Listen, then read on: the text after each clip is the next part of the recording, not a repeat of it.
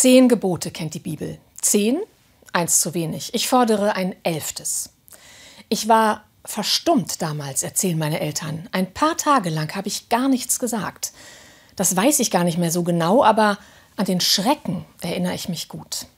Ich war 14 und meine Klavierlehrerin hatte mir was erzählt, die vor jeder gefühlt zweiten Klavierstunde sagte, komm, geh mal einen Kaffee trinken und quatschen, ist auch wichtig. Wir redeten über Klamotten, Jungs, das Leben vor und nach dem Tod und Politik.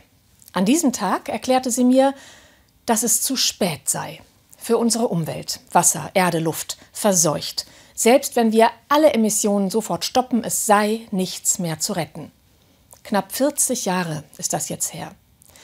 Erst verstummte ich, dann begann ich mich politisch zu interessieren, zu demonstrieren, zu diskutieren, auch darüber, ob man es verantworten kann, Kinder in diese Welt zu setzen. Meine sind heute so alt wie ich damals. Wovor ich damals Panik hatte, für sie ist es Realität. Wovon ich hoffte, es kommt erst in 100 Jahren, jetzt ist es da. Historische Hitzewellen, das Feuerinferno in Kanada, in Brasilien über 2000 Waldbrände allein im letzten Monat. Meere brennen, in Afrika neue Todeszonen, so heiß, dass Pflanzen einfach zu Staub zerfallen. Endzeitbilder, Realität. Und wir hören Politiker sagen, wir müssen besser darin werden, den jungen Leuten zu erklären, warum das mit dem Klimaschutz nicht so schnell geht. Und wie war das noch gleich? Wollten wir nicht jetzt demnächst weltweit den Hunger besiegt haben?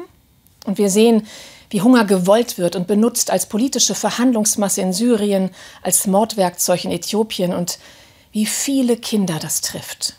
Die Welt brennt. Also ist es verantwortungslos, Kinder in diese Welt zu setzen. Ich weiß es nicht. Aber ich weiß, dass ich mir diese Welt ja gar nicht vorstellen kann ohne meine Kinder. Sie machen sie reicher, schöner, kostbarer, diese Welt. Und die Welt sollte reich, schön, kostbar sein für sie. Denn, sagt der indische Philosoph Tagore, jedes neugeborene Kind bringt die Botschaft, dass Gott sein Vertrauen in die Menschheit noch nicht verloren hat. Erstaunlich eigentlich, dass er das noch nicht getan hat. Darum fordere ich ein elftes Gebot für unsere Kinder, weil, nochmal Tagore, unsere Kinder nicht dazu geboren wurden, damit wir glücklich seien. Unsere Freude sollte darin bestehen, dass es ihnen wohlgehe auf Erden und sie ihr Leben erfüllen. Seit über einem Jahr müssen sie zurückstecken, weil wir die Bedingungen dafür geschaffen haben, dass es dieses Virus geben und dass es sich ausbreiten kann. Die nächste Corona-Welle wird voraussichtlich durch die Schulen rauschen.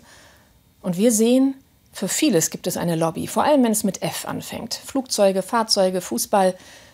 Für Kinder nicht. Und wir hören, wir sollten ihnen dankbar sein für das, was sie ausgehalten haben im letzten Jahr. Dankbar? Kostet nichts und hilft nichts. Das brauchen unsere Kinder nicht. Was sie brauchen, ist unsere Achtung. Eins der zehn Gebote sagt, du sollst deinen Vater und deine Mutter ehren. Ich fordere das elfte Gebot. Du sollst deine Kinder ehren und sie achten, dass es ihnen wohlgehe auf Erden.